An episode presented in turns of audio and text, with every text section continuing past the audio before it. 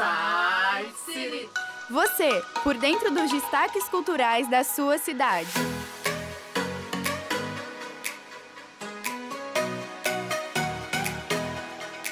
E aí, galera, mais um programa do Inside City e hoje vamos falar do surgimento do cinema e a sua influência nos dias atuais. Estamos aqui hoje com a Caroline. Oi, gente. Com o Vinícius. E aí, people? A Franciele. Olá, pessoal. A outra, Carol. Oi, galera. E eu, a Duda. E hoje nós vamos falar sobre o surgimento e a influência do cinema nos dias atuais. Seguimos com a Franciele Ferreira. O cinema foi inventado pelos irmãos Lumière em 1895 na França. Nesta época, a fotografia já tinha sido inventada, assim, contribuiu para sua criação. A primeira sessão exibida foi feita no Grand Café, em Paris. O pai dos irmãos organizou uma exibição pública paga de filmes no dia 28 de dezembro. A exposição foi um sucesso e a data da primeira projeção pública paga é conhecida como Nascimento do Cinema, mesmo que os irmãos Lumière não tenham reivindicado para si essa invenção. Porém, as histórias americanas atribuem um maior peso a Thomas Edison pela invenção do cinema, quando na verdade o que ele fez foi pegar pequenos vídeos e exibi-los em máquinas caça-níquel. E para não perder tal fonte lucrativa, sempre foi contra a exibição dos filmes em grandes salas. A partir deste momento, o cinema começou a evoluir, até chegarmos nos dias atuais.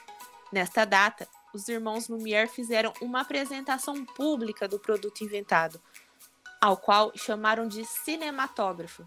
O evento causou comoção, a notícia se alastrou e em pouco tempo este fazer artístico conquistou o mundo. Desde o início, inventores e produtores cinematográficos tentaram casar a imagem com um som sincronizado, mas nenhuma técnica deu certo, até a década de 1920. Assim sendo, durante 30 anos, os filmes eram praticamente silenciosos, sendo acompanhados muitas vezes de músicas ao vivo, outras vezes de efeitos especiais, narrações e diálogos escritos, presente entre as cenas. Temos como exemplo os filmes de Charlie Chaplin, considerado uma das figuras mais importantes no cinema mudo. A primeira sala construída especificamente para a projeção de filmes surgiu em Nova York, nos Estados Unidos, no ano de 1913. Conforme o tempo foi passando, o homem foi aperfeiçoando suas habilidades e conhecimentos para contribuir com o avanço do cinema, que foi ganhando forma e sofisticações. Atualmente, temos cinemas 3 e 4D, que nos permite ter uma visão em várias dimensões, possibilitando assim que o espectador se sinta como se estivesse dentro do filme.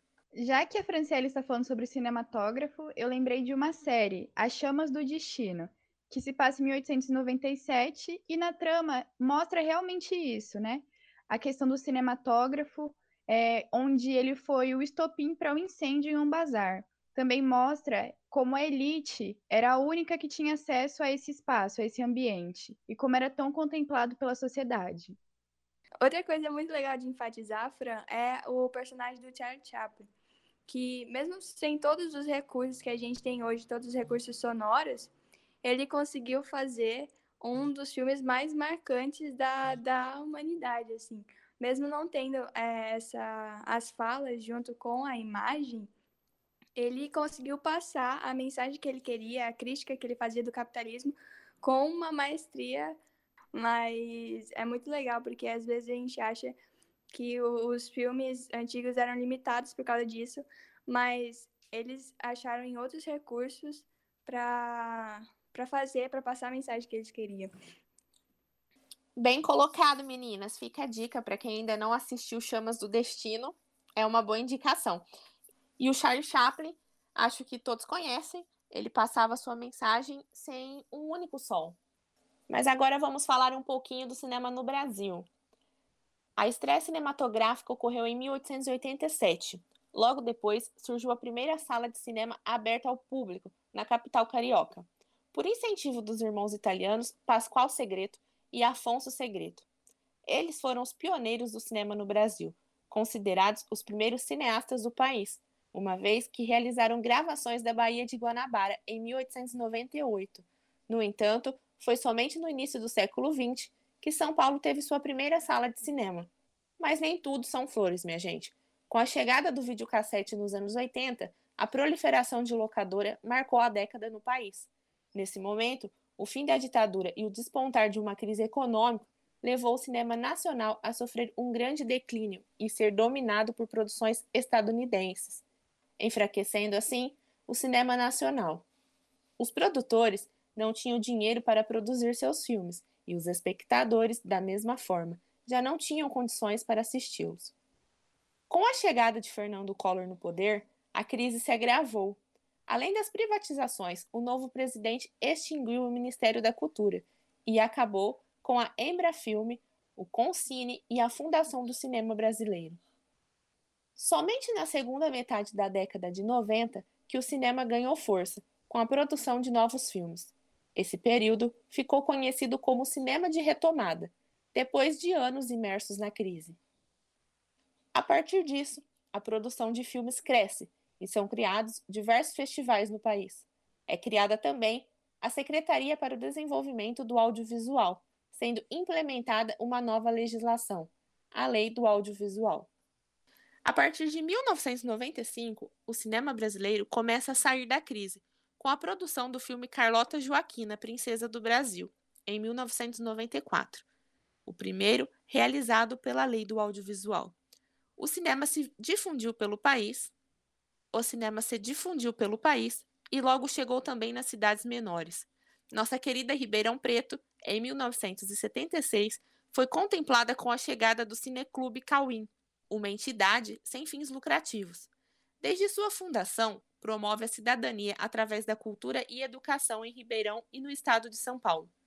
A partir da transformação do Cauim em ponto de cultura do MINC, houve um salto de qualidade nos seus trabalhos, pois através do Programa Cultural Digital e do novo convênio com o Estado de São Paulo, houve o aporte de recursos da informática, vídeo e som, que somados aos existentes no Cauim, deram suporte a novas ações. Desde 2004, na sua sala de cinema, o Cauim desenvolve o maior projeto de popularização do cinema do país, com a realização de sessões gratuitas, promovendo a inclusão da maior parcela da população que não consegue ter acesso a esta manifestação cultural. Desde janeiro de 2008, é o único cinema do Brasil gratuito o ano inteiro, com a realização de até seis sessões por dia, entre agendadas com entidades e escolas, e aquelas abertas ao público. Hoje, recebe a população de 25 municípios da região. Vários projetos estão sendo realizados. Mostra Permanente de Cinema, Mostra de Cinema Paulista, Ribeirão Vai ao Cinema, entre outras. Os projetos são desenvolvidos com base em convênios com a Prefeitura, Governo do Estado e Federal, com base na Lei Rouanet e na Lei do PROAC. Este projeto proporcionou que a cidade de Ribeirão Preto seja hoje a única cidade do Brasil com mais de 500 mil habitantes, onde todos os estudantes da rede pública de ensino já foram pelo menos uma vez no cinema. E agora, a Carol vai falar pra gente sobre a influência do cinema. Isso mesmo. O cinema é uma coisa que está muito presente no nosso dia a dia. E às vezes a gente não para para pensar na influência que, ela, que ele exerce na nossa vida, assim. Muitas vezes a gente usa como entretenimento, por exemplo, depois de um, de um dia longo de estudo ou trabalho, a gente só quer pegar aquela comédia romântica, aquele filme de ação, para se entreter e tirar a cabeça da realidade. Só que o cinema, ele tem um poder muito grande de emocionar e de causar impactos nas pessoas. A arte em si, ela tem o poder de expressar a realidade de uma maneira comovente.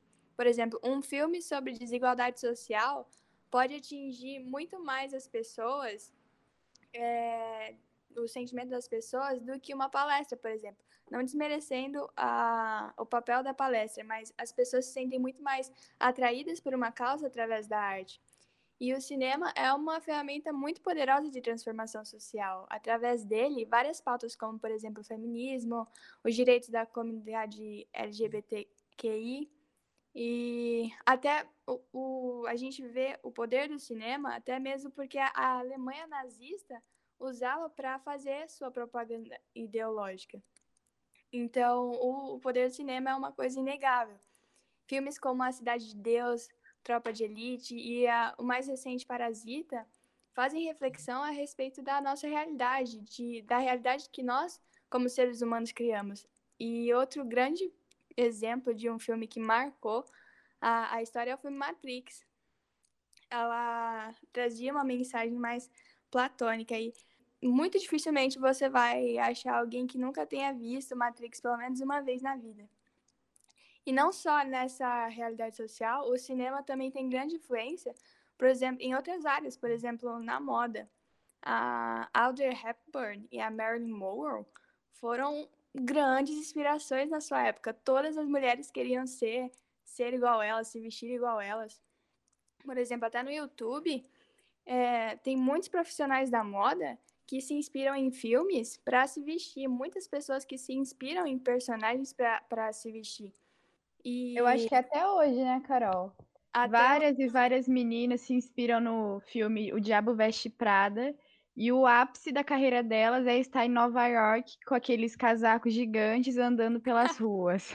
Não é? Quem nunca sonhou em ser a, a menininha? É o meu sonho. Sempre. Cinema tem essa, essa capacidade de propaganda tão grande que até grandes marcas usam os filmes para propagar suas marcas, né? Tipo, pagam uma quantidade para a pessoa beber tal, tal bebida naquele momento do filme. É, é um poder gigantesco do filme que a gente não para para pensar. Carol, eu acredito que, falando em crítica social, é importante ressaltar que ela vem sendo quase que obrigatória para os vencedores dos melhores filmes, né? O Parasita é um ótimo exemplo. Ele relatou a desigualdade é, existente até mesmo em países super desenvolvidos, como é o caso da Coreia. E, e, mostrou uma realidade que a gente não conhecia, né? E foi aquele sucesso e vem mostrando pra gente que realmente é, essa crítica social vem sendo muito importante nos melhores filmes. Verdade, Fran, muito bem me lembrado. E agora a Cara vai falar um pouquinho de alguns filmes que foram muito importantes, que entraram para a história. É, galera, uma coisa é fato. Muitos filmes marcaram a história e a trajetória do cinema. Alguns deles, inclusive, tornaram-se clássicos, ultrapassaram gerações e se fazem atuais até os dias de hoje. Como, por exemplo, O Poderoso Chefão. Eu tenho certeza que você já assistiu, seus pais já assistiram, e é um filme que faz referência até no dia de hoje. A saga conta a história de uma família mafiosa que luta para estabelecer sua supremacia na América depois da Segunda Guerra. Hoje em dia, nós temos uma releitura desse filme, que é O Poderoso Chefinho, que é voltado para o público infantil. Também temos o filme ET, o Extraterrestre, que retrata a história do garoto Elliot, que faz amizade com um pequeno alienígena inofensivo, que está bem longe do seu planeta. Até hoje, no Brasil, principalmente, esse filme é bem retratado de forma humorística, em vários memes. Eu tenho certeza que você já viu algum meme algum comentário sobre o filme ET. Também temos o filme Tubarão, que retrata um ataque de tubarões. E esse filme deu origem a outras sagas de filmes de ataques, como Anaconda, Piranha, Crocodilo. Hoje em dia, o que a gente mais tem são filmes denominados com é, animais e sagas 1, 2. Eu tenho certeza que você já assistiu Anaconda e já morreu de medo na sala com a sua família, etc. Agora vem um clássico, que é a franquia Star Wars. Star Wars é uma franquia do tipo space opera estadunidense, criada pelo cineasta George Lucas, que conta com uma série de oito filmes de fantasia científica e dois spin-offs. O primeiro filme foi lançado apenas com o título Star Wars em 1977 e tornou-se um fenômeno mundial inesperado da cultura popular. Nossa, Star Wars foi o auge no cinema, porque reinventou tipo assim, for, a forma de pensar no cinema. É, deu início para muitos filmes inspirados no espaço e tal, e também teve várias pessoas que até hoje se fantasiam de Jedi, que usam sabres de luz, que e não foi à toa que eles reiniciaram reiniciaram não, é, deram continuidade à saga para poder relembrar o, a nostalgia que era do, da franquia toda. Sim, até hoje existem vários cosplayers e eventos voltados apenas para essa saga. Mas um outro clássico que nós temos é o Jurassic Park, que fala a respeito de um parque que foi construído por um milionário, mas que acaba que um outro clássico que temos é o Jurassic Park, que fala sobre a construção de um parque realizado por um milionário. Desde então, uma realização de um sonho, mas que se tornou um pesadelo quando os dinossauros começam a atacar a população, os visitantes. Mas, voltado para o nosso país, no Brasil, um filme nacional, que é um épico, é o Alto da Compadecida, né? Que retrata as aventuras de João Grilo e Chicó, que fazem parte do imaginário coletivo brasileiro e retratam com fidelidade o dia a dia daqueles que lutam pela sobrevivência em um meio adverso. Com muito humor, os amigos são inseparáveis e protagonizam a história vivida no sertão nordestino. Assolados pela fome, pela aridez, pela seca, pela violência e pela pobreza, tentando sobreviver num ambiente hostil e miserável. Os dois amigos usam da inteligência e da esperteza para contornarem os problemas. Esse é um dos maiores clássicos do nosso país. É um filme com bastante humor que retrata é, muitos problemas que temos no nosso país, mas tudo com muito humor e muita crítica, na realidade. Um dos filmes que nós não podemos deixar de retratar aqui é Forrest Gump. A trama atravessa várias décadas da vida do personagem central, Forrest, um homem simples do Alabama, em 1994. Em suas andanças pelo país, acaba encontrando personalidades históricas, influenciando a cultura popular e testemunhando alguns eventos mais notórios dos Estados Unidos no final do século XX. O filme é muito bacana quando você assiste de uma forma crítica, porque você consegue analisar vários movimentos históricos que aconteceram nos Estados Unidos, como a segregação racial, na cena em que mostra George Wallace, governador do estado do Alabama, parado em frente à entrada da Universidade do Alabama, com o objetivo de evitar a matrícula de dois jovens negros na universidade. Também quando Forrest é convocado para o exército logo após a sua formatura. No batalhão, ele conhece um amigo negro que sofre muitos preconceitos. E antes dele partir, ele fala para a namorada dele: Eles vão me mandar para o Vietnã, eu acho que é outro país mostrando a total alienação do personagem em relação ao conflito, assim como muitos jovens eram recrutados com a propaganda Defenda o American Way of Life, sem sequer conhecer a realidade por trás do conflito no Vietnã. Também relata o movimento hippie, que foi uma contracultura originária dos Estados Unidos nos anos 60. Os jovens que dele participaram foram de fato grandes defensores da paz, sendo um, do, um dos grandes lemas do movimento Faça Amor e Não Faça Guerra. Também é retratado o furacão Carmen, e ao final do filme mostra a logomarca da Apple e o capitalismo, né? Quando Forrest Gump ele abandona o ramo de barcos e o amigo dele manda uma carta com uma maçã que representaria o investimento dele na marca da Apple. Agora, a Maria Eduardo e o Vinícius irão mostrar um pouco de entretenimento. Vamos que vamos, minha gente. Em meio a tantos filmes, não poderíamos esquecer dos musicais e live actions da Disney. Vamos falar primeiro dos musicais, sendo alguns deles grandes sucessos entre os jovens, como, por exemplo, High School Musical, que tem participação do maravilhoso do Zac Efron e da Vanessa Hudgens.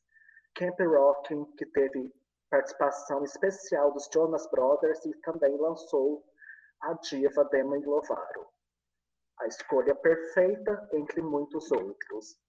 Há também os musicais com temática mais adulta, como La La Land, que foi indicada ao Oscar, O Rei do Show, com o grande astro Hugh Jackman, nosso eterno Wolverine também tem participação do Zac Efron de novo. Os Miseráveis, que é um filme inteiramente cantado, e Nasce uma Estrela, filme estrelado pela diva Lady Gaga e pelo astro do cinema Bradley Cooper.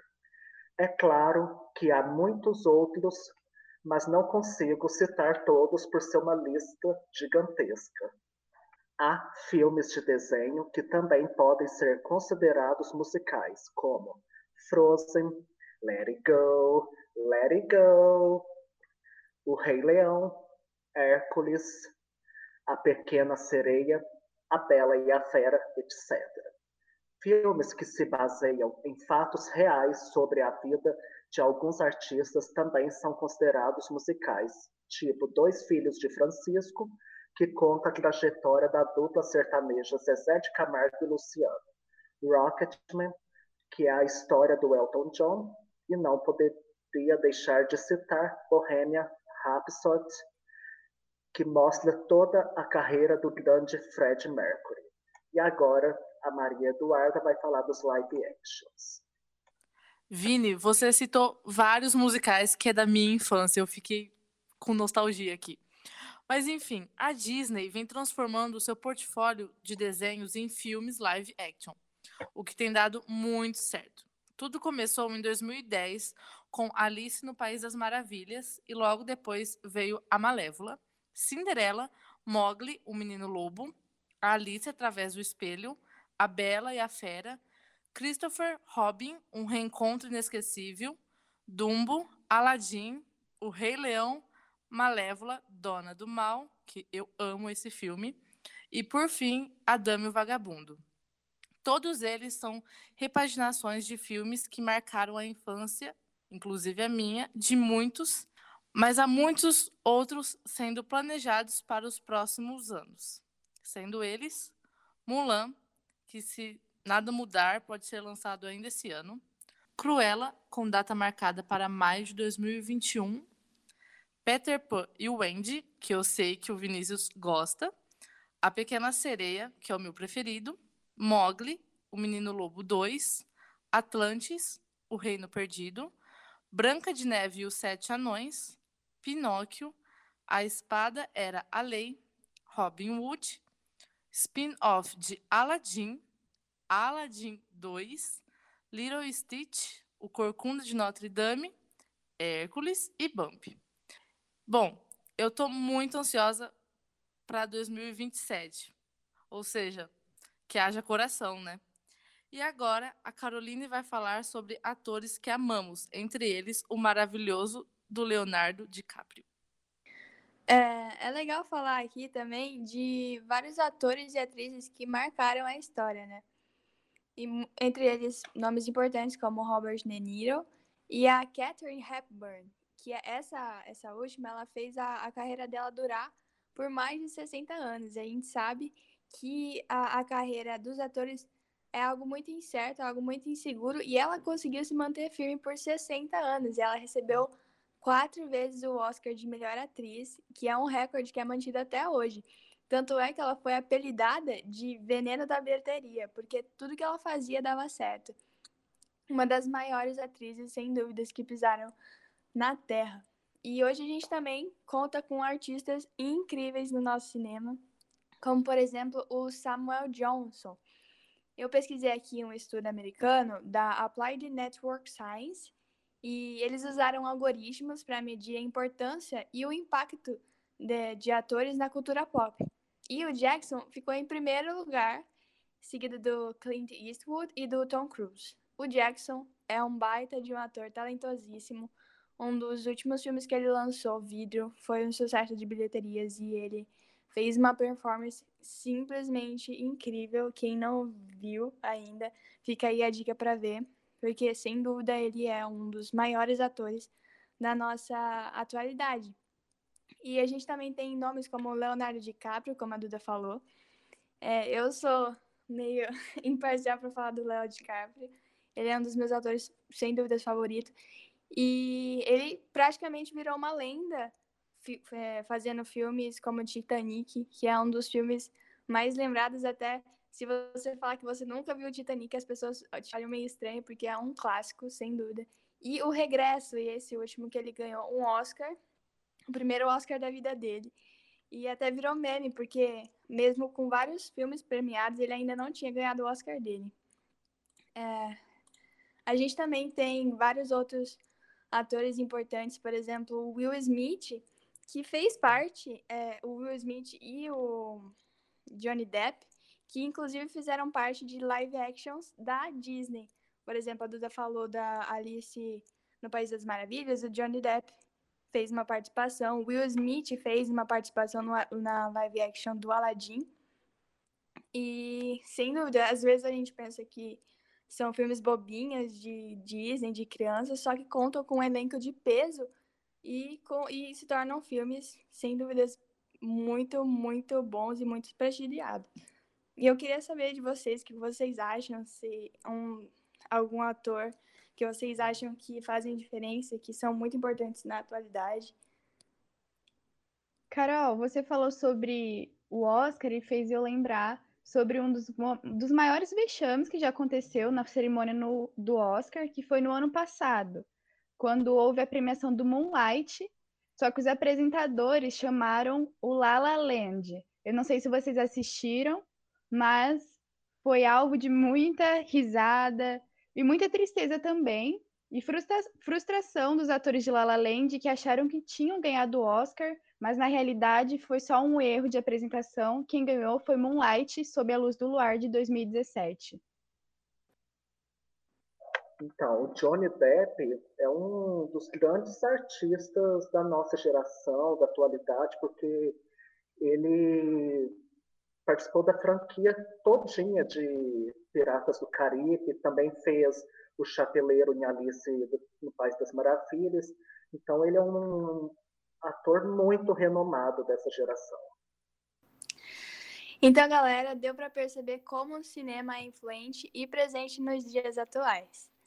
Vamos encerrando por aqui. Esse podcast foi produzido e apresentado por mim, Caroline Graton, pela Ana Caroline Carmo, pela Franciele Ferreira, Maria Eduarda Francisco e Vinícius Oliveira. Muito obrigada por nos acompanhar e não perca o próximo podcast do Insight City.